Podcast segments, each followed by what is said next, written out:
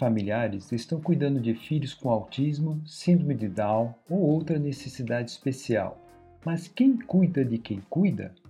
Nessa live que participei como convidado do Diogo, do Instituto de Educação e Análise do Comportamento, nós conversamos como os cuidadores podem ter uma saúde mental. Nesse episódio especial, você vai ouvir o áudio dessa live, Cuidando de quem cuida. Vem comigo!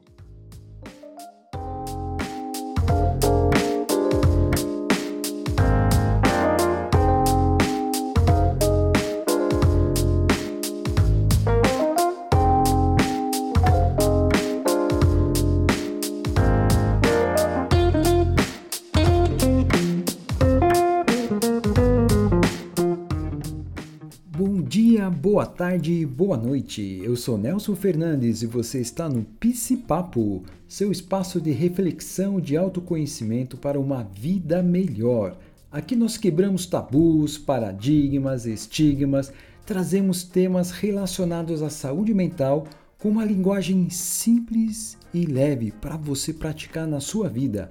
Junte-se a nós para uma caminhada de transformação.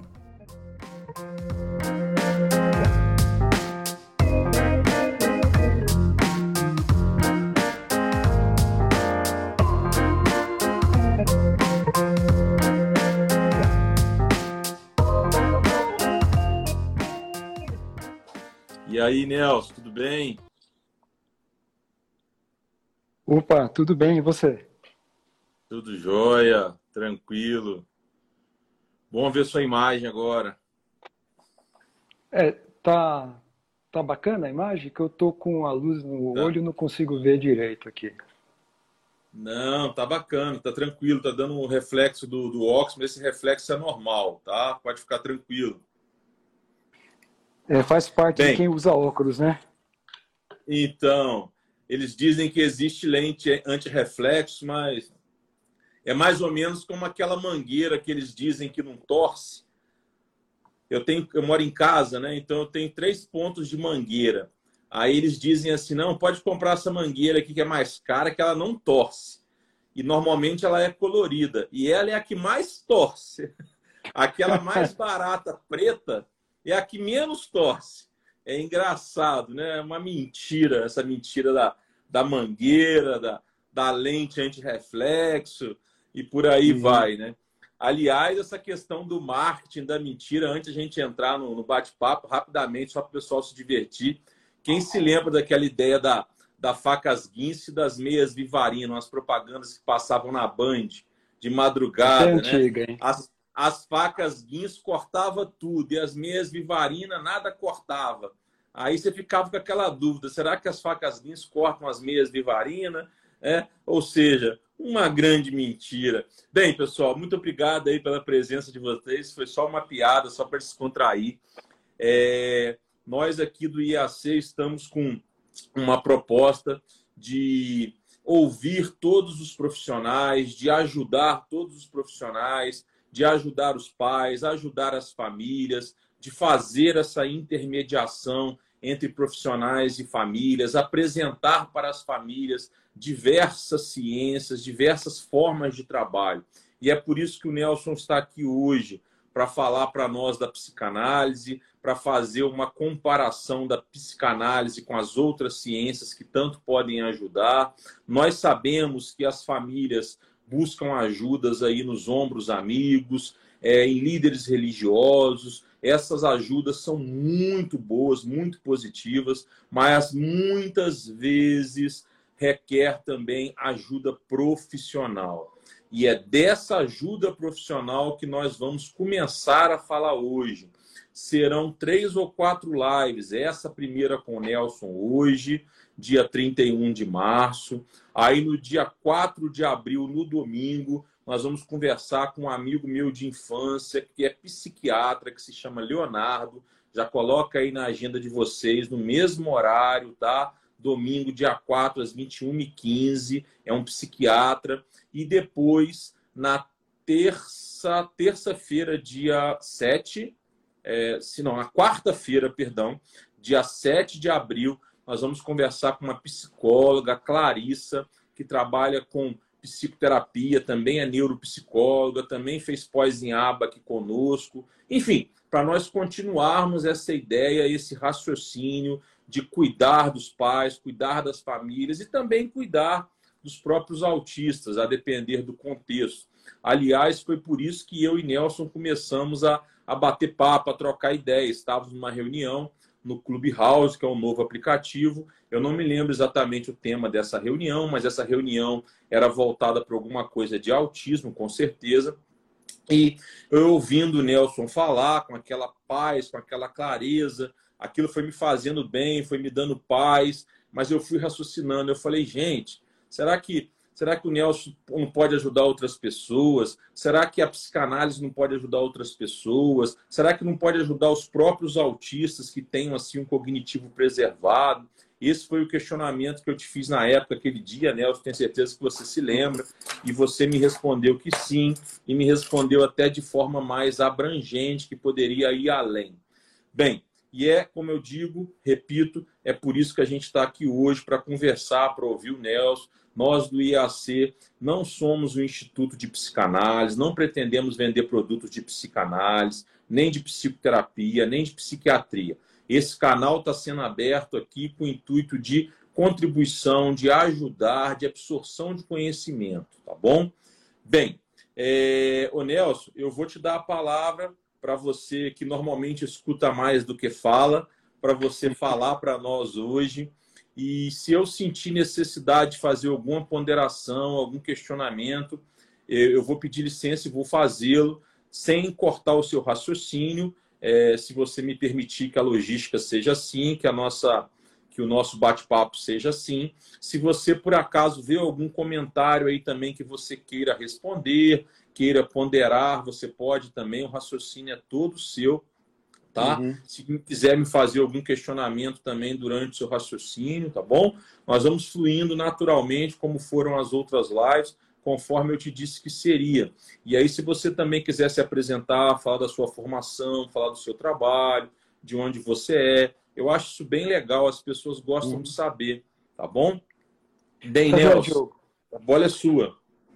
Obrigado. Aí você fica à vontade, a, a casa é sua então literalmente em casa, né?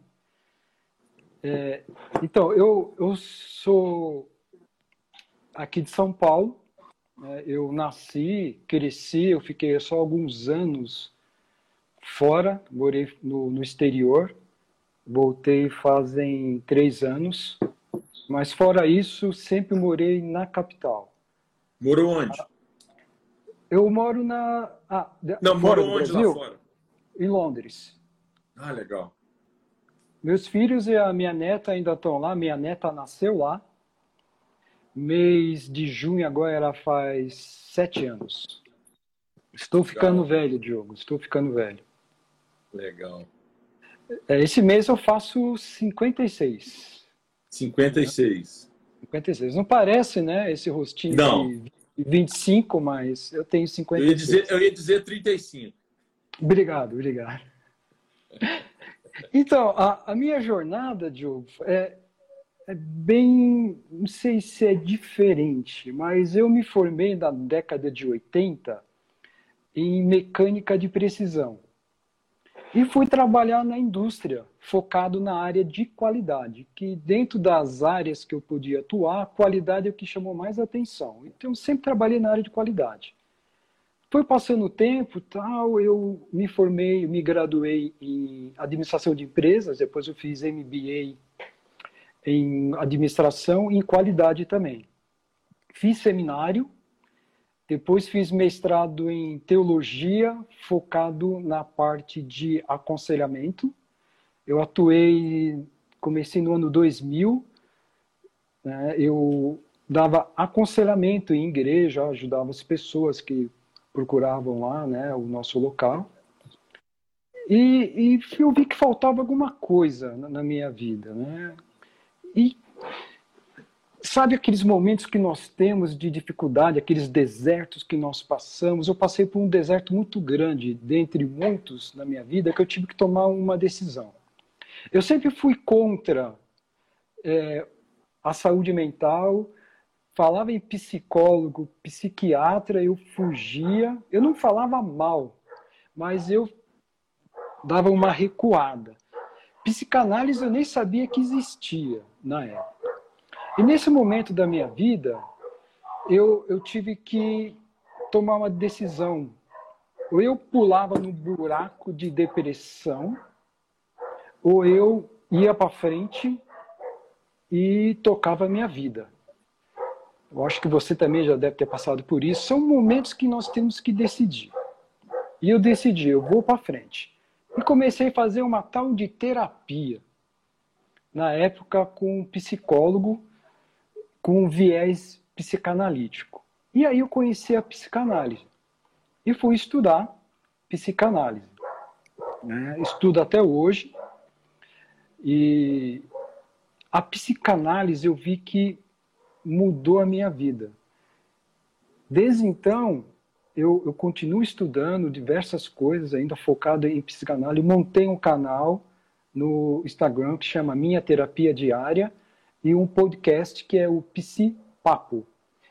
Eu montei esses dois caminhos para eu poder trazer para o público em geral temas focados à saúde mental, com a base psicanalítica, mas com um viés bem suave, tranquilo, descontraído, sem palavras muito técnicas, para as pessoas terem um alcance desse conteúdo. E geralmente eu trago aquilo que eu pratiquei na minha vida. Eu não trago só teoria. Eu trago algo que eu já vi que aquilo funciona. Então, desde então, eu venho atuando nessa área. Hoje eu ainda trabalho no, em empresa, eu sou da área de qualidade também, só que na área de software. Eu atuo ainda, então eu tenho esse dia a dia. Né? E interessante, a, a gente estava até batendo papo aí, você, né, Diogo, aquele dia, em questão da, da diferença dos psi, que eu acho interessante falar, né? São três profissionais da saúde mental, né? O psiquiatra, o psicólogo e o psicanalista que muitas vezes as pessoas confundem um com o outro. Já me chamaram de psiquiatra, já me chamaram de doutor. Eu não sou doutor, nem psiquiatra. Ah, então, para dar uma pincelada bem por cima, eu não, eu não sou psiquiatra, mas eu, eu vou dizer, por exemplo, um exemplo. Vamos pegar um exemplo. Vamos supor que a pessoa tenha ansiedade. Ela procura um psiquiatra, o psiquiatra ele é um médico psiquiatra. Bom, já está explicando. Ele fez medicina com especialização em psiquiatria, que é focado na parte de saúde mental. Esse profissional ele vai tratar ah, o paciente que está com ansiedade com medicamento. Ele, dos três, é o único que pode dar um diagnóstico de ansiedade e dizer que você tem aquela patologia e ele vai passar medicamentos para que você tenha um controle do, do, do, dessa ansiedade. É isso que ele faz, basicamente. O psicólogo, bom, o psicólogo ele tem várias áreas que ele pode atuar. Vou pegar uma só, que é a parte comportamental. Esse paciente vai chegar para um psicólogo e o psicólogo ele vai tratar dessa ansiedade naquele momento, como é que o, o indivíduo, como é que aquela pessoa vai lidar com a ansiedade no seu dia a dia, no trabalho, quando vai conversar com alguém. De modo geral, seria isso. O psicanalista, ele vai ver não só a parte comportamental, mas que é mínimo, mas ele foca maior no inconsciente. Qual é a causa daquele efeito. Ele não atua somente no efeito. Né? Atua um pouquinho, mas o forte seria a causa. E eu me identifiquei bastante, porque como sou da área de qualidade, tanto de software quanto na área de indústria, lá nós focamos muito na causa raiz de um problema, de um efeito. Porque se você vai e trata só o efeito, a tendência é aquilo ter uma reocorrência. Se você eh, pega a causa e trata aquela causa, o que vai acontecer? Provavelmente você vai evitar que aquilo volte a acontecer.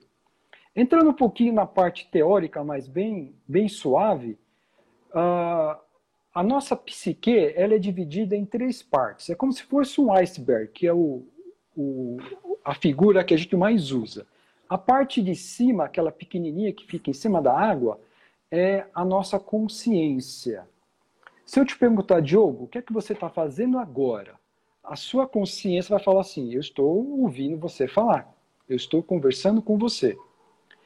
A parte de baixo da água, logo embaixo, é o pré-consciente. Isso a gente vê na, na visão de Freud, tá? O pré-consciente é, seria mais ou menos assim. Diogo, o que é que você comeu na ceia de Natal de 2017? Você vai parar, você vai pensar. Ah, eu comi um tender e depois teve uma sobremesa com suspiro. Um exemplo. E depois, a maior parte do iceberg, que é lá embaixo, a gente não pode falar em percentual, porque isso é muito. É, não é palpável, né? Não tem como a gente provar que existe, por exemplo, a inconsciência, como a gente pode provar que tem um pulmão ou um fígado, né? Não é quantitativo. Eu te per... Não é. Se eu te perguntar, Diogo, quando foi na sua vida que você teve a sua primeira frustração? Você não vai conseguir. De repente, vai ser aquele momento que você nasceu, virou assim do lado, assim, buscando o peito da sua mãe e não encontrou e você ficou frustrado. De repente foi aquele momento, de repente foi outro. Mas você não tem esse acesso. E a nossa psique, ela, ela tem um sistema de, de defesa muito interessante. É um mecanismo de defesa. Ele pega ah, alguns traumas, algumas, alguns momentos que nós tivemos na sua vida, ele pega aquilo, ele recalca ou reprime num canto da psique chamado inconsciente, para que você não sofra com aquilo que você passou. Aquilo que está lá no inconsciente você não sabe que está lá. Você nem sabe que existe. Mas isso não quer dizer que não existe e que não está influenciando no seu comportamento agora, nesse exato momento, quando você está ouvindo o que eu estou falando. Então, esse é um detalhe. A psicanálise, nas sessões, a gente vai fazendo perguntas, a gente, a gente fala que nós somos o arqueólogo do inconsciente. Nós vamos fazendo perguntas, vamos fazendo perguntas e vamos vendo o conteúdo daquela pessoa e levamos a pessoa a, a ter o entendimento, o autoconhecimento daquele momento, por exemplo, que afetou ela na vida e gerou aquela ansiedade. Por exemplo, no bate-papo, numa sessão, a, a pessoa fala: ah, quando eu tinha quatro anos de idade, eu era muito apegado ao meu pai, aí meu pai se divorciou, foi embora. Ah, desde então eu, eu tenho uma certa ansiedade, que a ansiedade pode ser gerada por causa de um desamparo. Não sei se ficou muito complexo, mas de um modo geral seria isso, uma, uma introdução da parte de saúde mental.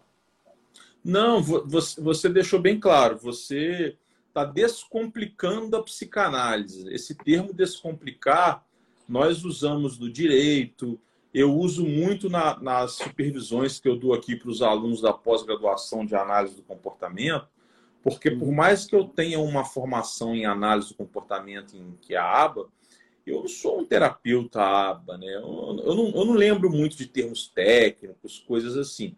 E aí eu, eu, eu sou um cara muito descomplicando aquela ciência de forma mais objetiva.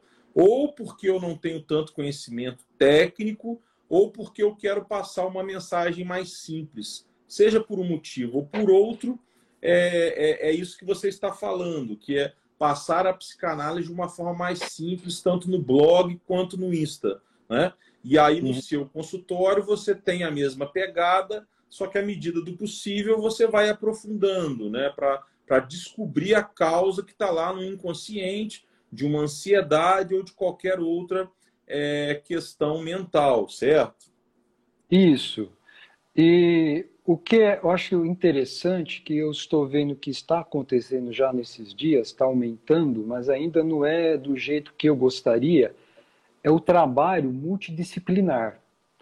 Falando dos três psi, desses três profissionais, o ideal era os três trabalharem em conjunto. Porque existe é, paciente, o Diogo, que ele precisa de um medicamento. Não é que todo mundo precisa. Ele precisa. Então ele precisa passar no psiquiatra. Eu já cheguei a, a falar com o paciente, eu sugeri que a pessoa procurasse um psiquiatra, que é bom tanto para o paciente quanto para mim, porque eu, eu, preciso saber se aquele comportamento que a pessoa está trazendo no setting psicanalítico, se é um mecanismo de defesa na hora que eu estou questionando certos conteúdos dessa pessoa, ou se é um problema psiquiátrico, que ela precisa ser tratada com medicamento, com acompanhamento do profissional da área de psiquiatria. Senão, eu posso estar indo, tentando atuar, pensando que é um mecanismo de defesa, e na realidade não é. É uma patologia que a pessoa tem. Então, é interessante trabalhar. Se eu vejo que a pessoa precisa de uma atuação na parte comportamental, não é a minha especialidade a gente direciona para o psicólogo. Então, eu acho isso muito importante. Da mesma maneira que vai entrar em outras áreas, nós temos aí o, o fisioterapeuta, temos outros profissionais que vão atuar em conjunto, não é verdade? E isso é importante, porque nós, nós somos é, uma máquina muito complexa. Nós não somos um, um ser único. Nós, nós somos divididos em três partes. Né? Nós temos o corpo, que é o nosso físico, nós temos a, a nossa alma, a nossa mente, que é a parte mental, e temos a parte espiritual. E cada área dessa tem um profissional especializado. Se você está com um problema na área espiritual, você vai para uma igreja, você vai para um centro, você vai para onde você tem uma religião ou não. Se você acredita em, ET, você vai procurar buscar ajuda num extraterrestre, podemos dizer assim. Quando você tem um problema de saúde, você está com, com uma dor de estômago, você está com uma enxaqueca, você vai procurar quem? O profissional especializado no seu corpo, que é um médico, um cardiologista, um, um pediatra, depende né, da sua idade, um, um neuro e tudo mais. E na área mental, na parte emocional, você precisa procurar também esse, esse profissional que nós estávamos falando até agora. O que acontece são duas coisas, né? Uma é que existe ainda muito tabu, estigmas sobre a área da saúde mental. Falando em saúde mental, as pessoas muitas vezes pensam, poxa, isso é coisa de louco. Saúde mental faz aquele vínculo com o hospício, com o antigo Juqueria aqui de São Paulo. Né? Sanatório. Né? Sanatório, isso aí. E outro ponto é cultural. O, o, brasileiro, brasileiro ele não tem a cultura de passar em análise que é diferente, por exemplo, de, de um inglês, onde passou Freud, passaram outros é, da área de psicanálise lá, então a cultura lá é diferente. Você vê, por exemplo, dentro de um metrô de Londres, um pai com uma criança pequenininha, com aquele mapa de papel do metrô, ele está ensinando o filho na era digital a olhar no, no mapa do metrô. Você não vê isso em São Paulo, por exemplo. Nenhum pai ensinando como é que o filho tem que andar no metrô. Então é cultural. O inglês ele tem a cultura de procurar análise. O brasileiro não. O mais próximo que procura são os argentinos, que é um outro berço de, da psicanálise, aqui que nós temos na América Latina. Então tem essa parte de tabu e tem a parte de, de cultura também. Né? São esses dois pontos que, que barram um pouco a pessoa ter acesso também. Nesse ponto que você falou dos argentinos, eles são também o berço da psicopedagogia. É, uhum. É, então, eles são bem avançados nessa questão de, de psico, né? Pelo visto. Sim. Você me trazendo essa informação nova aí, eu associei uma informação que eu já tenho, que é da psicopedagogia, e parece então que eles são bem avançados na América Latina nessa questão de psico, bem, bem esclarecidos, né? Uhum. O, o, só um minutinho. Vai ficar gravada a live, tá? Quem está perguntando vai ficar lá, fica disponível no Instagram da, da Michelle, tá bom? Mi, Mi Freitas Autismo, podem ficar tranquilos. Bem, o, o Nelson, voltando, é, voltando naquele exemplo da ansiedade, vamos falar de ansiedade dos pais das crianças autistas, das crianças com Down, enfim, das crianças que não se comunicam por meio da fala, que não verbalizam. Eu lembro que quando o Diogo Filho foi diagnosticado com autismo, dia 12 de maio de 2014, uma segunda-feira, é, quem me ouve em outros momentos já deve ter escutado eu dizer isso várias vezes, já deve saber até o horário, mas enfim, não importa. É, o Diogo Filho ainda não falava, e antes de nós levar, levarmos ele a um neuropediatra, nós começamos com terapia de fono, porque ele não falava, a gente não sabia ainda que era autismo, já no ano de 2014, mas antes do diagnóstico de 2014, que é que foi 12 de maio. Então assim, ele não começou a falar, não começou a falar com diagnóstico, ele não começou a falar nesse ano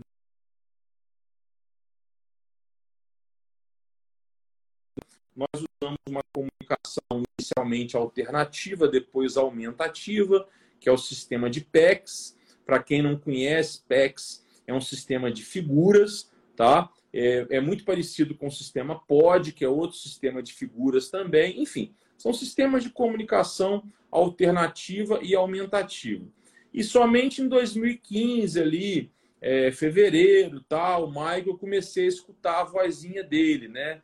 Papai, pai. Tem até um vídeo muito bonito dele que se eu começar a lembrar do vídeo agora do meu inconsciente, do meu segundo inconsciente que você falou aí, não é o bem inconsciente lá de baixo, não. Aquele que lembra do tender e do suspiro, aquele inconsciente no meio ali que você mencionou. É, eu até fico emocionado. Mas, assim, é, é, o que eu quero dizer é o seguinte: a ansiedade, a angústia, porque por mais que é, é, o autismo seja é, muito mais do que a simples falta da fala, tá? É, as uhum. questões comportamentais, cognitivas são muito mais amplas, tanto é que é um transtorno. Mas eu acredito, e também já fiz uma pesquisa informalmente, de que aquilo que mais angustia os pais, aquilo que mais gera ansiedade nos pais, é exatamente a fala. É exatamente não vir a fala. Por mais que a criança, o jovem, use tecnologias e sistemas de comunicação alternativos e aumentativos, não é a fala. Você quer escutar a voz do seu filho. Você dói, você sangra por dentro, você não sabe o que fazer. Você quer arrancar de dentro da garganta do seu filho a voz. Isso uhum. gera uma ansiedade, uma angústia, ô Nelson, que assim, eu não sei se você já passou por isso, imagino que já alguma coisa parecida pelo que você narrou no começo da sua fala. Então, vamos imaginar, no meu caso, o meu filho veio a falar, hoje ele fala, graças a Deus, ele tem as suas dificuldades, ok, mas ele fala. Então, assim, essa angústia e essa ansiedade, ela não está mais dentro de mim, pelo menos no meu primeiro e no meu segundo. No meu consciente, no meu, no meu inconsciente do meio, eu estou tranquilo em relação a isso. Eu estou lidando com outras coisas dentro de mim. Então, eu acho que eu me encaixaria numa psique, uma psicanálise, por exemplo, para trabalhar o meu terceiro inconsciente, aquele mais fundo, tá? De, de o que que aquilo me causou de problema, o que que aquilo me causou de angústia, o que que aquilo está me provocando de comportamento de insegurança, o que que aquilo me gera de sofrimento, me gera de preocupação no futuro do Diogo Filho, de repente de coisas que hoje ele não faz e de que eu não sei se ele vai fazer. É mais ou menos por aí, Nelson? Sim, ó, é interessante.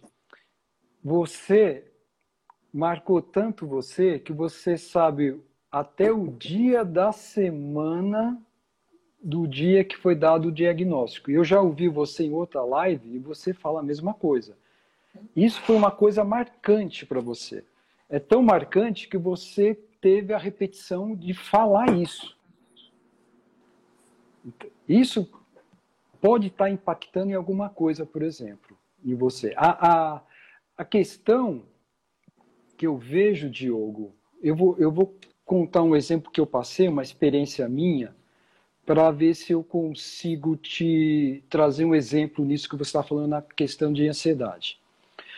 Há uns 25 anos atrás, 25 a 30 anos atrás, eu via pessoas no ônibus surdas se comunicando.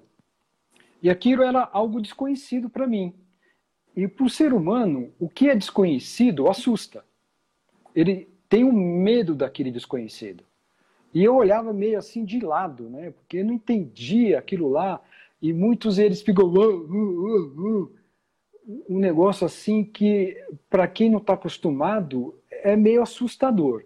Uhum. Quando, quando o ser humano tem esse, esse medo do desconhecido, ele pode agir de, de algumas maneiras. Uma, ele diante do medo, ele paralisa. O outro, ele age muito e uma outra opção, ele agride por causa do medo. Né? O, os animais também irracionais, eles agem mais ou menos nessa mesma linha. Uhum. Bom, enfim, eu achei interessante e eu fui trabalhar com surdos. Na época, aprendi a, a linguagem de, dos surdos, e é uma coisa interessante falar, que muitas vezes a pessoa acha que todo surdo é mudo, mas não é. Ele não fala porque ele não escuta. Nós só conseguimos falar porque nós escutamos a nossa fala. E eu fui aprendendo. E o que, que eu percebi, Diogo? Uma coisa interessante, que quando eu estava do lado de fora do mundo do surdo, eu não tinha a mínima ideia. É um outro mundo. Não é um, por mais que ele esteja vivendo do meu lado, ele tem um outro mundo, um mundo dele, que eu não faço parte daquele mundo. Por isso que eu não entendo. E eu fui entrar nesse mundo. A gente não consegue entrar porque, nesse exemplo, eu não sou surdo. Né? Eu tentei entrar o máximo, eu tinha até bate-papo que eu tinha com eles, e quando eu, eu falava que eu era ouvinte, o surdo nem acreditava, então eu já estava bem envolvido né, em questão de, de diálogo, de cultura. O surdo, por exemplo, ele é muito sensível ao toque. A gente chega e faz assim, e aí, Diogo, tudo bem? Se você pesar isso aqui, você praticamente quase mata o camarada. Né? Você tem que dar um toque de leve. Ele é sensível ao toque. E essas coisas eu fui aprendendo quando eu entrei um pouco no mundo deles. E, e, isso é interessante porque quando você fala de um, de um, autista, de alguém que tem síndrome de Down ou qualquer um, um outro outra é, síndrome, a gente tem que pensar, a primeira coisa é isso. Eles estão, por mais que estejam do nosso lado, eles têm algumas coisas particulares que a gente precisa tentar entender para poder assimilar. Eu estava vendo um vídeo hoje, peguei um, um trechinho no YouTube que fala uh, sobre o autismo, explicando como é que era. E um dos trechos, ele, ele fala, é um, é um vídeo em desenho muito bacana. Ele fala que a gente tem que perceber, porque a alguns momentos, você deve saber muito melhor do que eu, você olha para a criança, para aquele jovem, e você pensa que ele está confortável, porque você está confortável naquele ambiente naquela situação. Mas ele não está. Às vezes, por causa de uma cor, por causa de um, de um som, por causa de uma luz, algo que a gente passa despercebido. Eu creio que o primeiro ponto para quebrar um pouco da ansiedade no coração dos pais e da família é entender esse ponto. Esse ponto. Que ele não vai ser menos ou mais feliz do que a gente. A felicidade dele não está relacionada ao, ao, da forma que ele está naquele momento, mas é da forma que ele interage com o mundo dele e com o nosso mundo também. E tem outra coisa também que é muito complicado a gente ter esse controle. O ser humano ele quer ter controle das coisas. Só que nós não temos controle. E isso gera uma ansiedade e uma angústia muito grande. Você é, falou, sim. poxa, eu quero ver meu filho falar. Mas, mas você não tem controle disso. Você não pode apertar um botão e ele começa a falar. Nós não temos controle Nós não temos controle de, da nossa própria vida. Quantas vezes nós não falamos coisa que não devíamos? A gente devia falar alguma coisa e não fala. A gente perde o controle. Nós não temos controle do nosso próprio ser, mas nós buscamos ter aquilo lá, aquele controle. Então precisamos ter esse entendimento, né? Precisamos entender o mundo dos nossos filhos e precisamos entender que nós não temos controle. E aí, quando. Se... quando... não eu entendi. Foi, foi muito bonito o uhum. que você uhum. falou. Eu acho que ajudou muito quem está escutando aqui e quem vai escutar. Me ajudou, me ajudou. Embora eu não tenha mais angústia, ansiedade em relação à fala, como eu disse, eu tenho as minhas preocupações, tenho as minhas angústias, é, já externei isso lá no Clubhouse, você já deve ter escutado, né? Com a questão uhum. do futuro, com a vida adulta. É, até em aspectos legais, jurídicos, já que eu também sou advogado. Mas, enfim, eu te entendi. E, e, e, é bom ouvir isso, porque a gente tem que pensar que a gente não tem controle sobre muitas coisas. Como eu não tenho controle sobre o Diogo Filho e sobre o potencial dele, sobre a natureza dele, que é um autista, eu também não tenho esse controle sobre o Benício, que é o irmão mais novo neurotípico. Né? Só que, quando um filho nasce, é uma expectativa de potencialidade, comportamento padrão, que o seu filho autista, o seu filho com Down, o seu filho surdo e mudo, o seu filho com paralisia, paralisia cerebral, etc. E quando eu digo etc., não é em desrespeito as outras necessidades especiais que eu não mencionei. É só para eu não me prolongar. Né? É, uhum. é, a gente se frustra mais. Né? A gente se frustra mais porque aquilo está muito mais longe do controle. É muito mais diferente, é muito mais angustiante. E depois que você começa a entender, a, melhorar aquilo, melhorar as coisas, a frustração e a angústia diminui. Eu digo muito isso com outras palavras. Eu digo, os pais têm que ter conhecimento, o conhecimento liberta. Esses dias eu coloquei no, no, lá no Clubhouse com outras palavras. Alguém estava falando de angústia, frustração. Aí eu peguei e falei assim: quanto mais conhecimento você tiver de autismo, das suas terapias, dos seus direitos, menos você vai ficar frustrado. menos você fica frustrado. É, eu estou falando a mesma coisa que você, só que com outras palavras. Você concorda? Uhum. Que, que na realidade, o que é frustração? O que é frustração? A frustração é a diferença da sua expectativa e daquilo que você alcançou. Então, vamos fazer um gráfico assim: ó. quanto maior a sua expectativa e menor o alcance da sua realidade, esse gap ele é maior uhum. chama-se frustração. Né? Eu, eu, eu não quero dizer aqui, é, eu quero deixar claro né, que você, por mais que você não queira se frustrar, você deixa o barco correr para onde ele vai. Ah, já que eu não tenho controle da vida do meu filho, ah, deixa ele ser do jeito que é. Não é isso. Não é esse extremo. Sim, uhum. você tem que se preocupar vai buscar conhecimento. Eu não tenho ninguém de autismo na minha família e nem próximo, mas eu estou buscando informação. Nós nos conhecemos lá na sala do Clubhouse sobre autismo. Por que, que eu entrei lá? Porque eu falei, eu preciso conhecer isso também. Eu sou um, uma pessoa que tem sede de conhecimento. Eu estou sempre estudando alguma coisa. Então, o, o, pai, o familiar, ele tem que buscar o conhecimento. Como é que ele pode trazer um conforto melhor? Como é que ele pode trazer um desenvolvimento? Quais são as técnicas é, atuais, é, didática? Como é que ele pode se comunicar melhor ou não? Como é que ele pode preparar o filho quando ele não estiver mais junto do filho?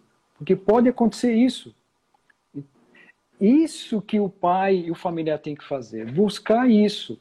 E esse é o, o cuidado que ele tem que ter.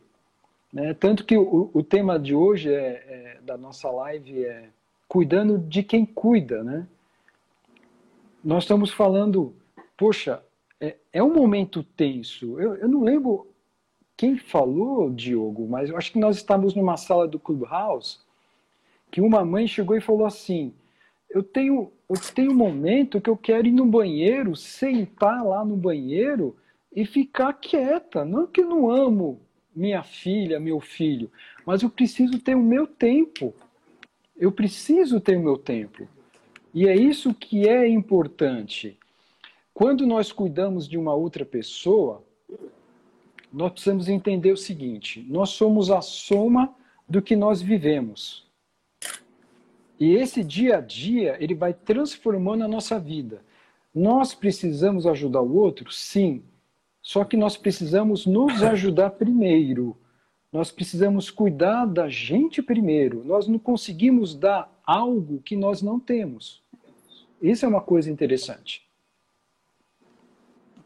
É, é verdade. Eu, eu, eu sinto que no ano de 2014, quando foi o diagnóstico, eu, eu, me, eu me larguei, né? Eu me deixei, eu me larguei. Eu lembro que ali eu perdi uns 20 centímetros de altura. Eu vou explicar. Eu costumo dizer que as pessoas não estão gordas, elas estão baixas para os seus pesos. Então, por exemplo, eu tenho 1,90m, 110 quilos. Se eu tivesse 2,10 metros, eu não estaria obeso, eu estaria bem distribuído. então, assim, você não está gordo, você está abaixo do seu peso. Isso foi só uma brincadeira. Então, assim, então em 2014 eu perdi aí uns 20 centímetros, né? Eu perdi saúde, eu perdi trabalho, é, é, eu envelheci, etc. Bem, quando foi em 2015 que eu e Michele conseguimos organizar as terapias em casa, etc., a Michele começou a se tornar uma profissional da área, blá, blá, blá, eu também, etc., enfim. É, a gente começou a acalmar, o Dioguinho começou a falar, tal, o Benício começou a ficar um pouco mais independente, foi fazer um ano. Então, assim, é, a gente começou a se cuidar mais, organizar mais, ter mais é, é é, tempo um para o outro, para o casal, para o Benício, para a nossa saúde, para poder devolver isso para o Diogo Filho com mais carinho, com mais atenção, com mais qualidade técnica. Porque uhum. para uma criança autista em especial, você tem que estar muito preparado psicologicamente para diversas frustrações. Às vezes você se programa para um restaurante e hum, ele senta na mesa levanta e quer ir embora. Então, você tem que se preparar para isso. Não, tudo bem, vamos todo mundo para o carro e o pai vai lá, busca comida e te vai para casa. Então, assim, ah, às vezes a gente não conseguia viajar, né? Hoje as coisas evoluíram, mas assim, então, se nós não estivermos preparados até saber que isso tudo é natural do autismo, que essas frustrações, essas rejeições do autista em determinados ambientes é bom para a formação dele, para ele trabalhar os sentimentos e entender que está te magoando e aprender a aceitar isso. Se você não buscar conhecimento técnico, que se trabalhar com previsibilidade, avisando ele com pistas visuais, de onde vai, como que é lá, que com isso você consegue diminuir a frustração, você vai enfiar num buraco e aí você vai precisar das três psicos e remédio, e sabe, só Deus vai sair. Agora, a partir do momento que você para de sonhar com, a, com o filho que você queria que ele fosse, e encara como ele é, e começa a adquirir conhecimento técnico e lidar com essas frustrações e se preparar para a frustração, sair de casa sabendo que ela pode dar errada, né? Quantas vezes a Michelle não chorou porque o Dioguinho não quis vestir a roupa da festa junina da escola?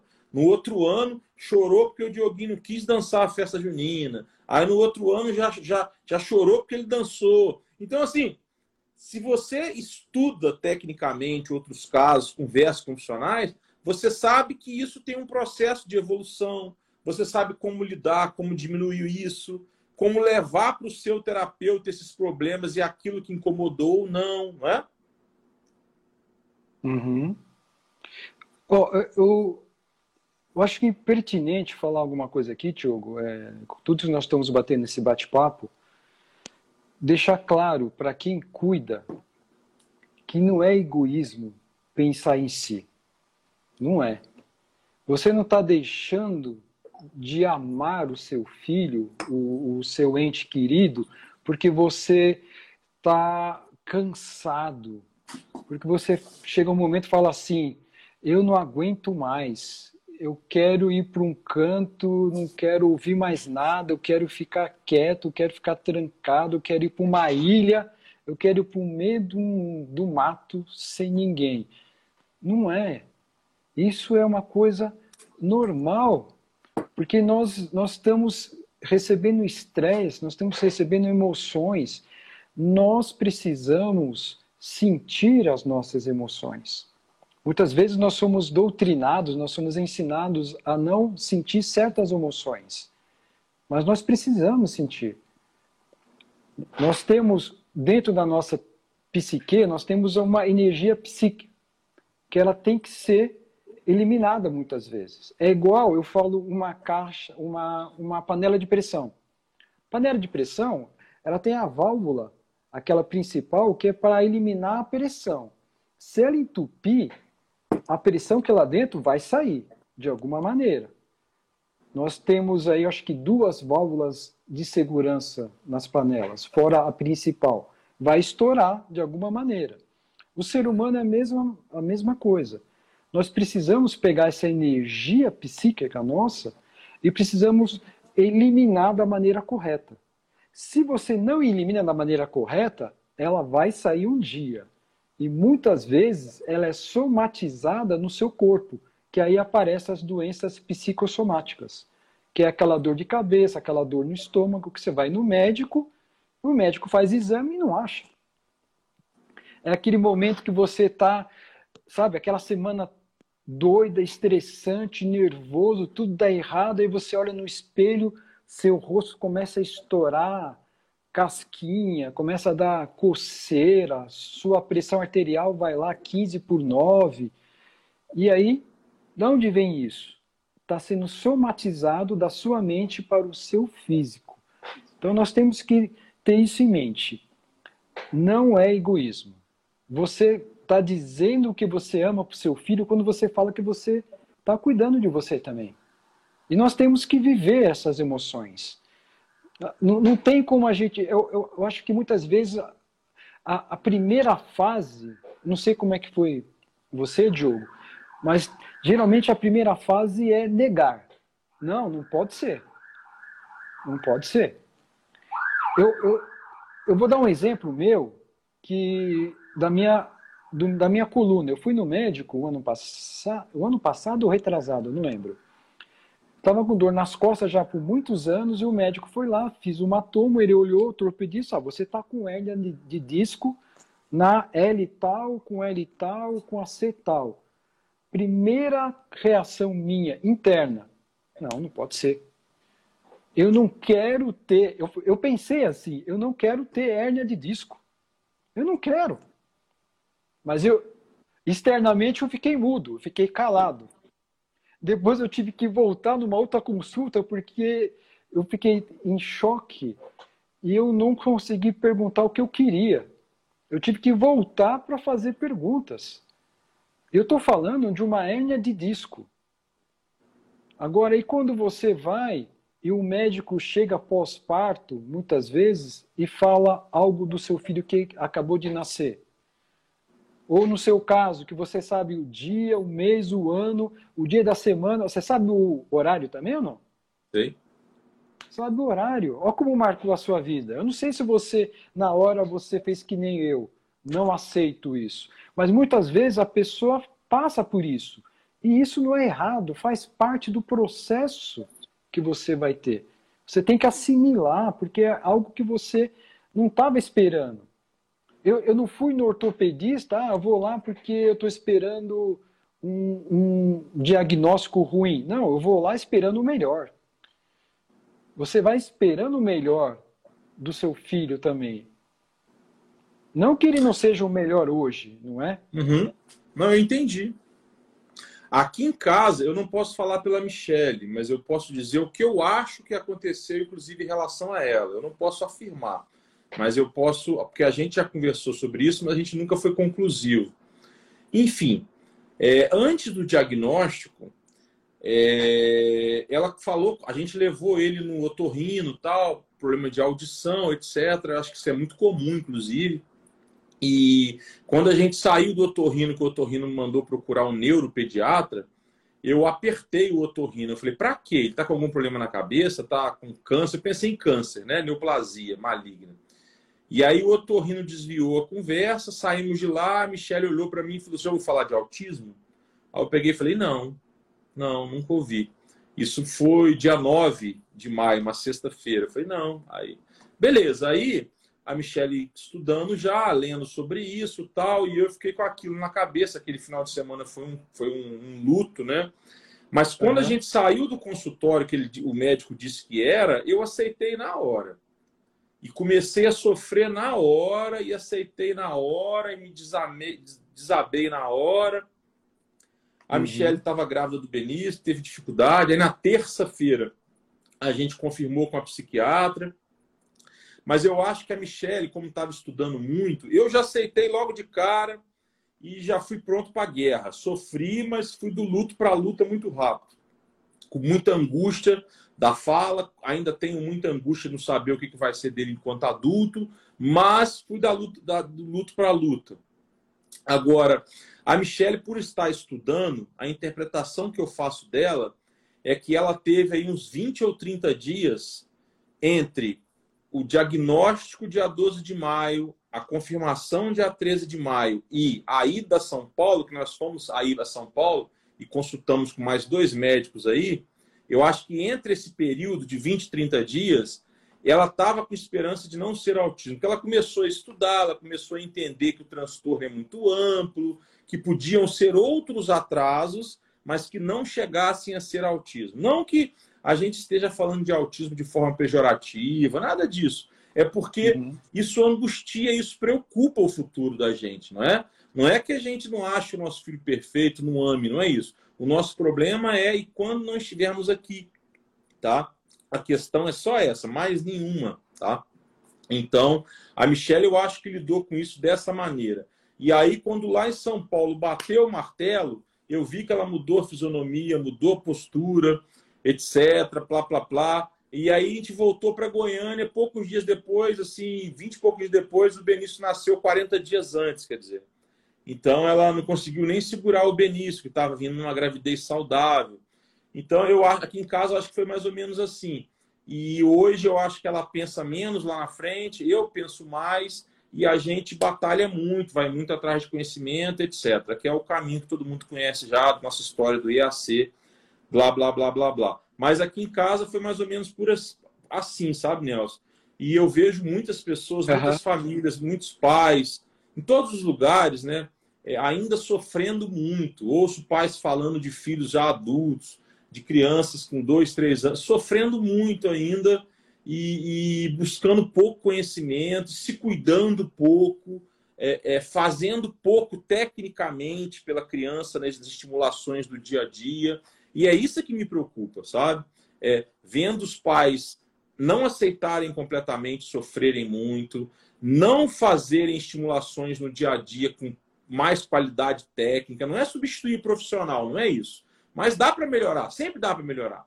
E, e não se cuidando. E, e, é por isso que eu, que eu acho que esses pais, essas famílias precisam tanto de ajuda, sabe, Nelson? Diogo, eu sei, eu, mas eu vou trazer algo para você. Pra, eu, eu vi que você tem uma certa angústia de poder ajudar as pessoas e as pessoas não estarem buscando conhecimento para poder estar lidando com os filhos melhores. Eu tenho uma certa angústia, mas na em questão de ajudar as pessoas na parte de saúde mental. Eu vou trazer uma coisa meia dura, mas é, é fato. Existe dois pontos. Primeiro, nem todo mundo quer ajuda. Esse é uma coisa que nós temos que ter ciência disso. Nós queremos ajudar, mas às vezes a pessoa não quer ajuda, consciente ou inconsciente. E segundo ponto, é o tempo da pessoa, não do nosso tempo. Se você pegar um ovo de galinha e se ele for quebrado de fora para dentro, você mata um pintinho. Mas quando esse ovo é quebrado de dentro para fora, gera uma vida. O que quer dizer isso? Tem que ser no tempo certo. É o pintinho que vai ter o tempo certo para ele quebrar e sair. Infelizmente, se eu posso dizer assim, é, é assim que funciona. Eu, eu já passei, eu já sofri muito, sabe, de ver pessoas, eu falo, poxa, eu sei como ajudar, eu sei a teoria, eu sei a prática, eu já vivi isso, eu posso tirar a pessoa desse buraco, mas a pessoa não quer naquele momento. E, e é, um, é uma coisa triste, mas é, um, é uma realidade e que nós precisamos entender isso. Dentro do possível, eu não estou falando para desistir, eu estou sempre falando, tanto que eu fiz o Instagram, eu fiz o podcast, de alguma maneira, atingir alguém. Porque tem que ser no tempo da pessoa. Tem que ser. Entendi. Não, eu entendo perfeitamente. Foge ao nosso controle, né, cara? Mas é porque, assim, dentro do autismo, na verdade, para qualquer, qualquer criança, questão de desenvolvimento infantil, quanto mais precoce você estimular, seja um autista, um Down, um neurotípico, Quanto mais cedo ele aprender, vou falar em bom português, quanto mais cedo ele aprender a andar de bicicleta, melhor ele vai andar. Então, quanto mais uhum. cedo você estimular, quanto mais cedo os pais aceitarem e começarem as estimulações, cada um dentro da sua realidade, dentro da sua condição financeira, dentro do seu contexto, etc., melhor vai ser para a criança. Então, assim, isso me angustia muito, porque, tecnicamente, nós sabemos que cada dia a menos de estimulação, é menos dia de desenvolvimento, é menos dia de. é, é menos independência. Você entende? Assim, não é uhum. como um adulto que às vezes você pode dar um prazo para ele de seis ou um, um ano para ele sair do buraco, só monitorar isso, ele não vai colocar a vida dele em risco. Para uma criança no desenvolvimento infantil, esse tempo é muito precioso. Eu não estou dizendo que não é para o adulto, porque o tempo não para, a vida não volta.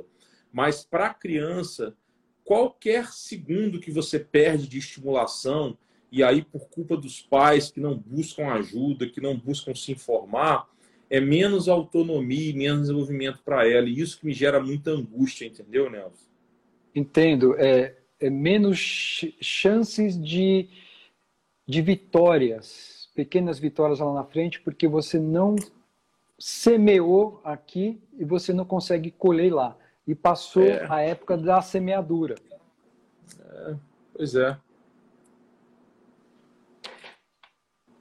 Mas, Diogo, uh, eu queria trazer também aqui como que o pai, o, o cuidador, a família, pode estar tá cuidando dele para poder estar tá cuidando melhor do, do seu filho, do, do seu pai, daquela pessoa que ele está cuidando né, do seu dia a dia. Eu falei já bastante coisa, mas eu acho que é pertinente falar mais algumas coisinhas aqui. É, cada um, como eu falei que cada um tem o seu tempo, cada um tem o seu limite. Nós temos que conhecer um dos nossos limites. Você deu exemplo como é que foi a sua reação da Michelle, vocês dois são pais. né? o pai e a mãe, mas vocês tiveram reações diferentes. Se você tivesse um irmão gêmeo e passasse os dois pela mesma situação, provavelmente iriam ter reações diferentes, porque nós somos indivíduos. Né? E nós recebemos estímulos externos iguais, mas de formas diferentes. Precisamos, então, conhecer os nossos limites. Para quê? Para não passar do limite. Senão a corda estoura. Nesse momento, você conhecendo o seu limite, você como pai, a Michelle, por exemplo, posso pegar vocês de exemplo, né? A Michelle conhecendo os limites dela e vocês tendo uma comunicação e conversando, você pode chegar e falar assim: Michelle, já estou no meu limite. Você sabe que é isso, isso, isso. Pega aqui um pouco e toca esse negócio que eu preciso de um tempo. Então você tem um, um equilíbrio melhor e uma in, vocês têm uma entrosa, entrosamento melhor como como família também, como casal, que eu vejo que muitos acabam se divorciando logo após sair um diagnóstico, vai passando, não é só isso, mas tem vários motivos, né? Tem pessoa que não aceita e vai embora mesmo, né? Uhum. Então tem esse ponto. Entender também que nem sempre você vai dar conta de, de algo. Nós não somos o super-homem e a mulher maravilha. Nós somos seres humanos. Tem coisa que eu não dou conta. Se eu não dou conta, eu passo para quem consegue dar conta. Então precisa entender isso. Nós não temos que resolver tudo. Nós precisamos pedir, pedir ajuda? Precisamos. Então, Pedir ajuda não é sinal de fraqueza, pelo contrário. Você está sendo forte e admitindo que você precisa de ajuda. Que você não é o, o, o ser humano que sabe de tudo. Então nós precisamos entender isso também. Se cuidar, nós temos que cuidar da nossa saúde, né? tanto física quanto mental, que uma está ligada na outra. E, e, ter, e ter o seu tempo a, a nossa mente era, é, eu falo que tem uma bateria que ela tem que ser carregada. Você vai, você vai no seu dia a dia, vai fazendo as suas atividades, né? família, como marido, como pai, como profissional, como amigo, como filho, como irmão. E isso vai desgastando a carga da sua bateria emocional. E você tem que dar uma carga nela. Como é que você dá uma carga nela? Tendo o seu tempo Aí depende, né? Eu, eu, por exemplo, pego, apesar que faz tempo que eu não faço isso, eu pego minha gaita de boca, vou lá, vou tocando alguma coisa, vou lá na minha hortinha que eu montei, tiro os matinhos, vejo se está tudo bem. Eu, é um tempo meu. Outra coisa que eu faço também que me ajuda, eu não estou falando que isso é regra, pra, vai funcionar para todo mundo. Cada um tem a sua particularidade. Eu vou tomar banho. É um, é um momento que eu vou, eu fecho os olhos, lá eu tomo um banho de olho fechado. Eu paro assim, às vezes, eu deixo a água cair na minha cabeça. Sabe? Eu quero sentir a água cair na minha cabeça, no meu corpo. Não quero pensar em ninguém. Não quero pensar em família, não quero pensar em paciente, em emprego, é, na sociedade. Eu não quero pensar na minha horta, não quero pensar em nada.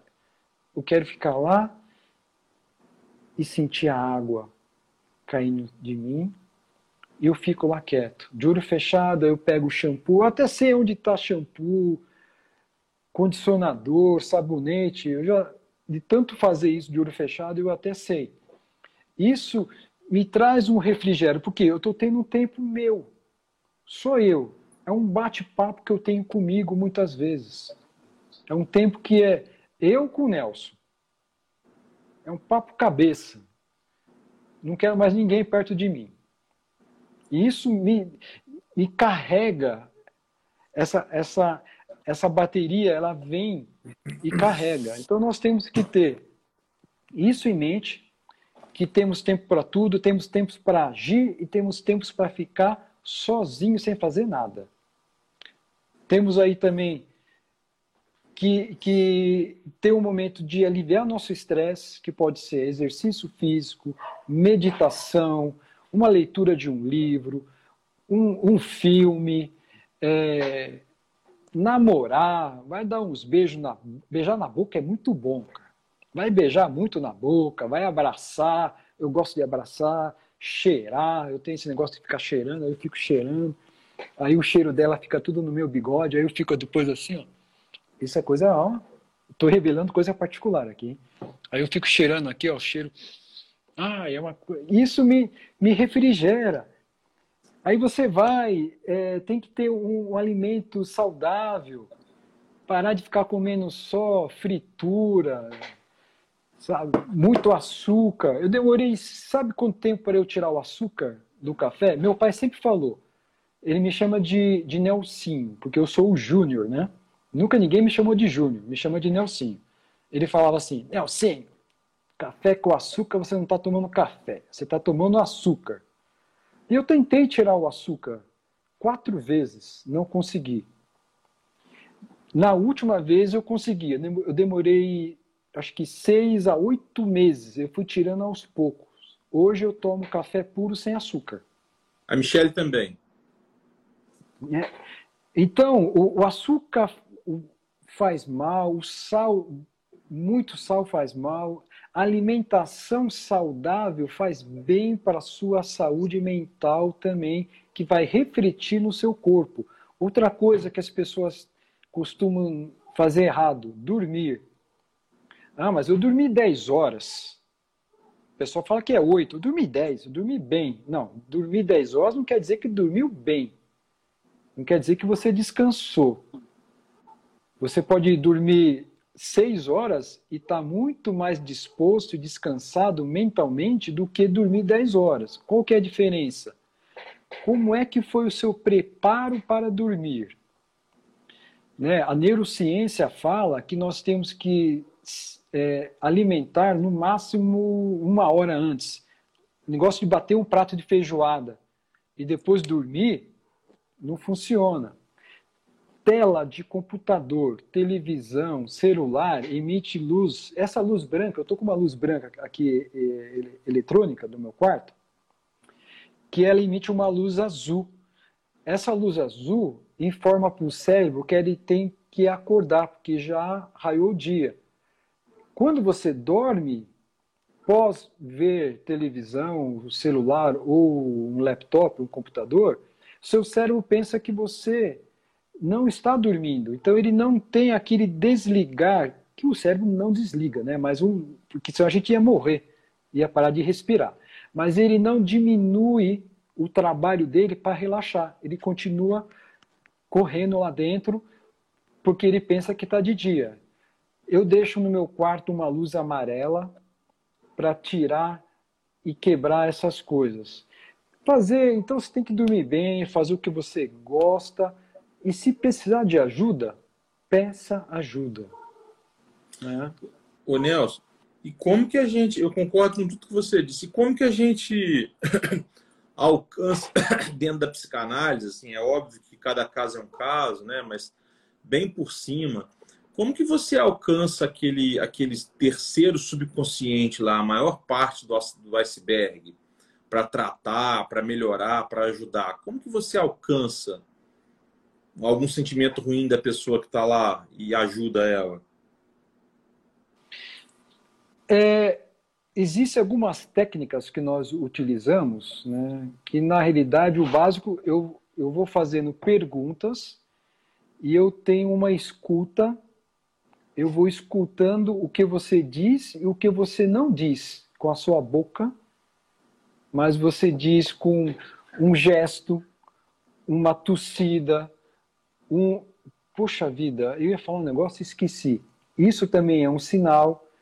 Em cima disso, eu vou investigando e vou fazendo perguntas. Teve um caso uma vez que eu, que eu vi que a pessoa estava com algo que precisava acertar com a mãe.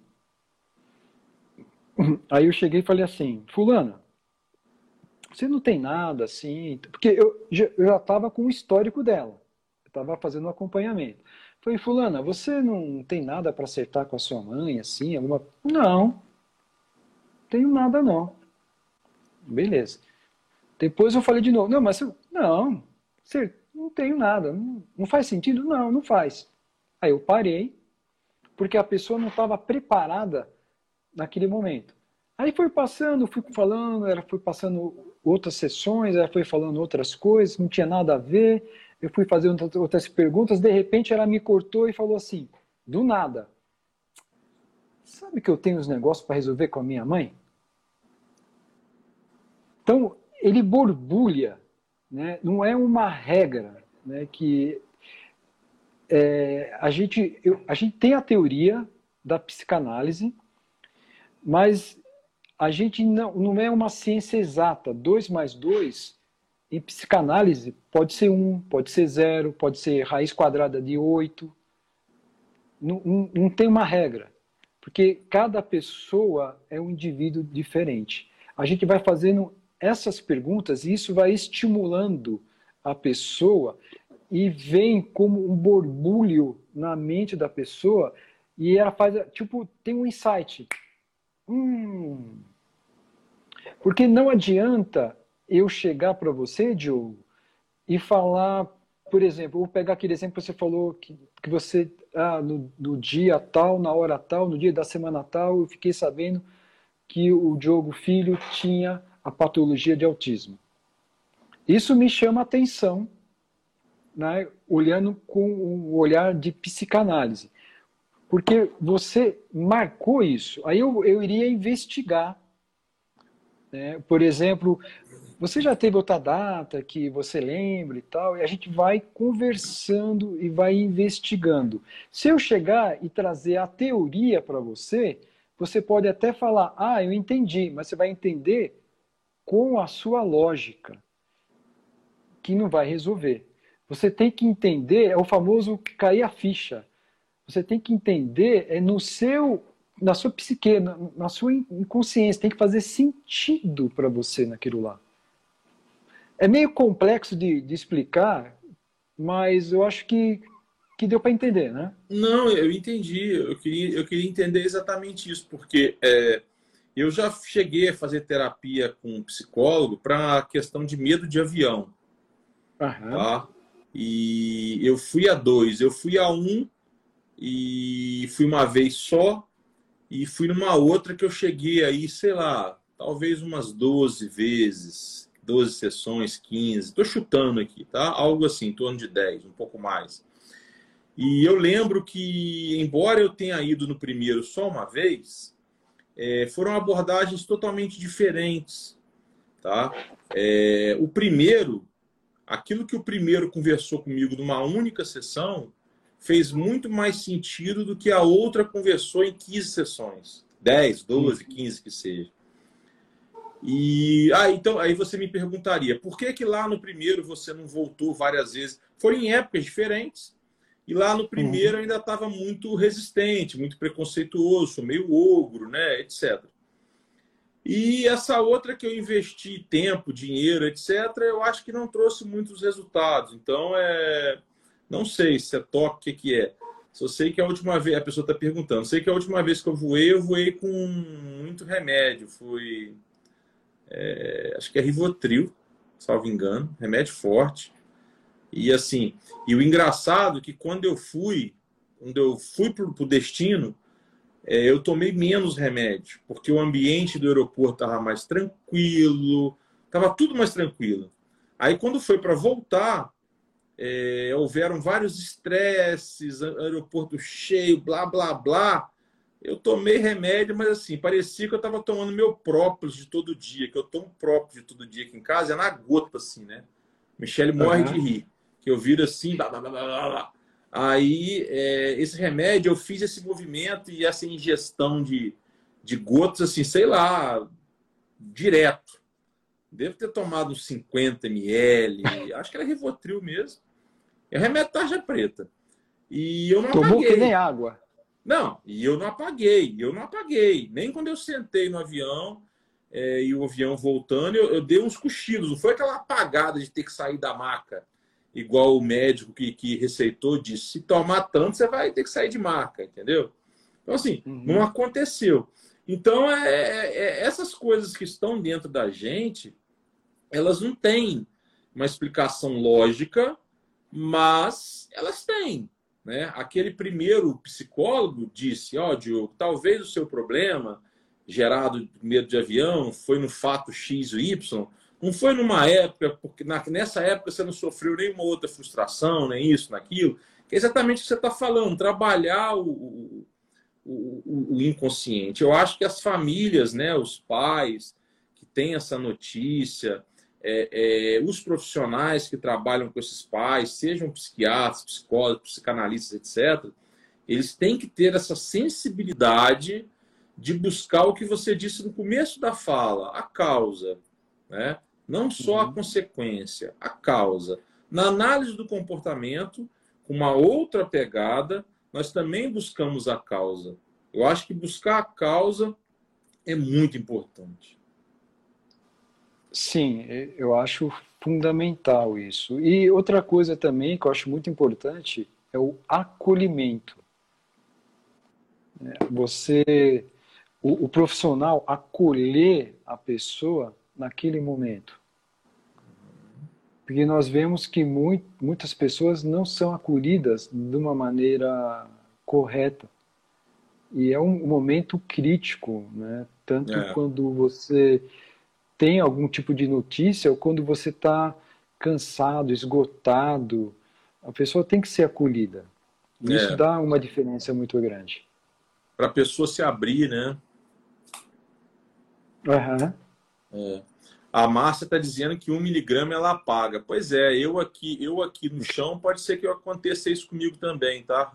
se eu tomar agora pode ser que eu apague, mas prestes a voar ou no avião, eu não, não aconteceu isso não.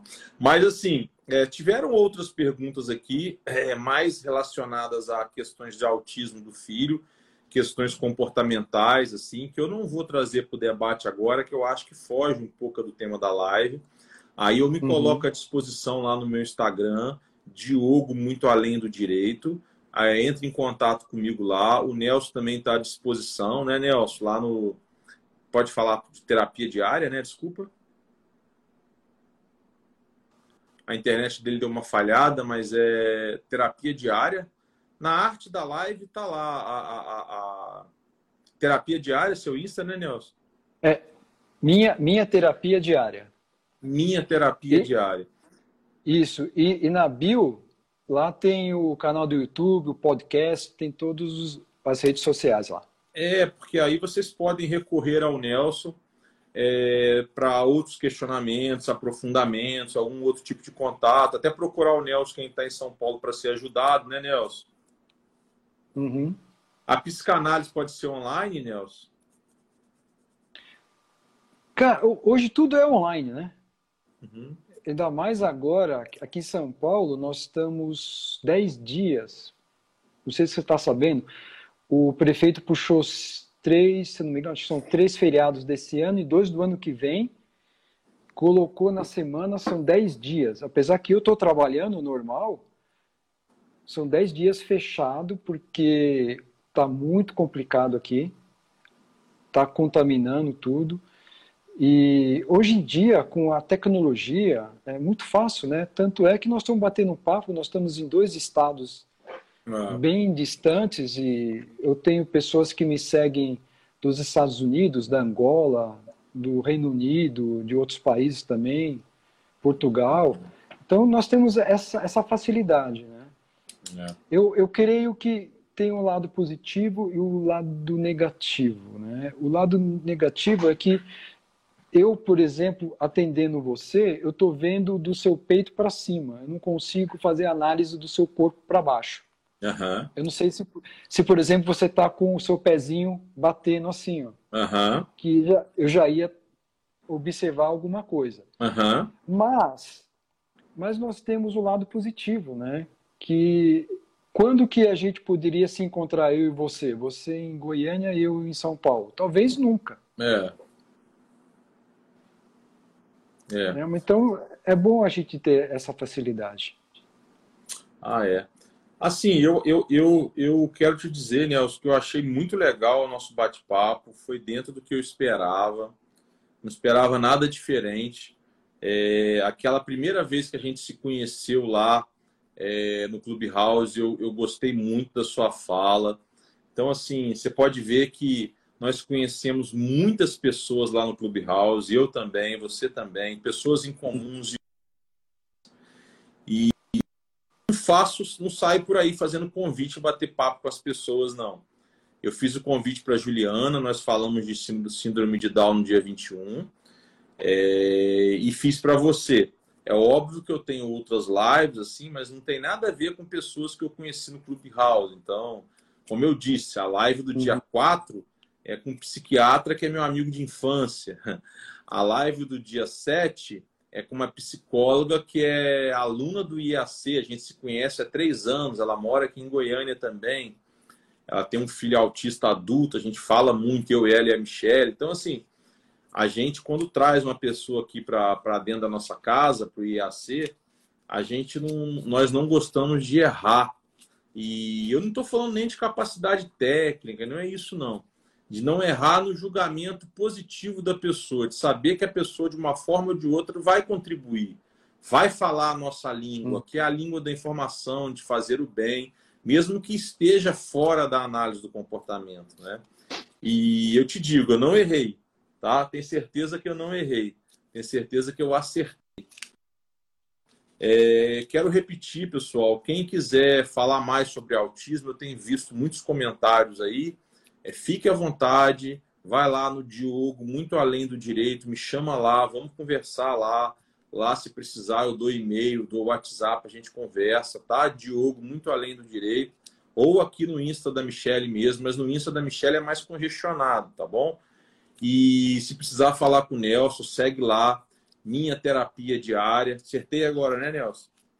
Certo, é isso aí. E aí, lá você conversa com o Nelson, se informa melhor sobre de que forma ele pode te ajudar com a psicanálise, ou se ele entender, é, como eu vi, é uma pessoa muito ética, ele vai dizer: não, eu não posso te ajudar agora, seu momento agora é com psicólogo, seu momento agora é com psiquiatra, etc. Né? whatever, tanto faz, não importa. O que importa é que vocês tenham confiança de que vocês estão diante de dois profissionais éticos e acessíveis, tá? Para dar continuidade nessa ajuda que vocês tiveram hoje. Mais uma vez eu agradeço a todos que participaram, que nos prestigiaram, que se privaram aí de descanso, convívio familiar, para escutar esse bate-papo meu com o Nelson aqui. O Nelson, você quer contribuir com mais alguma coisa? Quer falar alguma coisa? Quero sim, eu quero te agradecer. Foi uma grande oportunidade. Eu me senti honrado pelo seu convite. Eu, eu sei que quando você convida, você eu falo a gente, quando a gente convida alguém para falar algo, é um risco de trazer uma pessoa errada, né?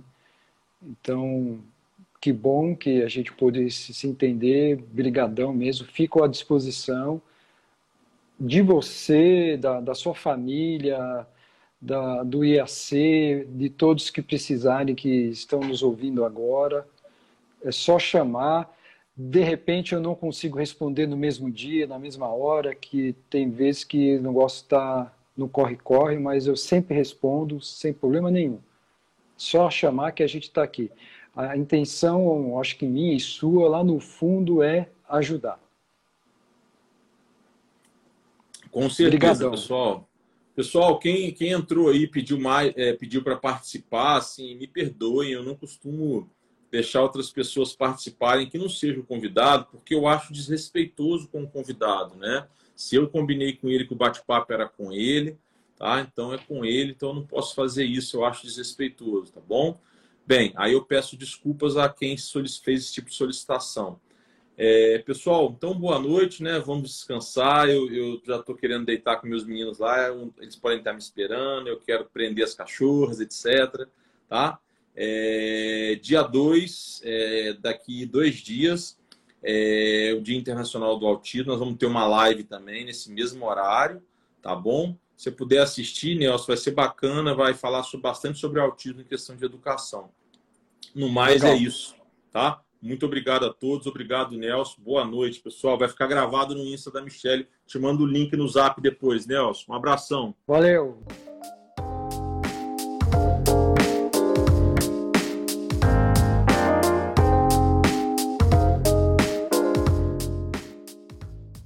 Espero que você tenha gostado desse episódio e que te ajude na sua caminhada de transformação.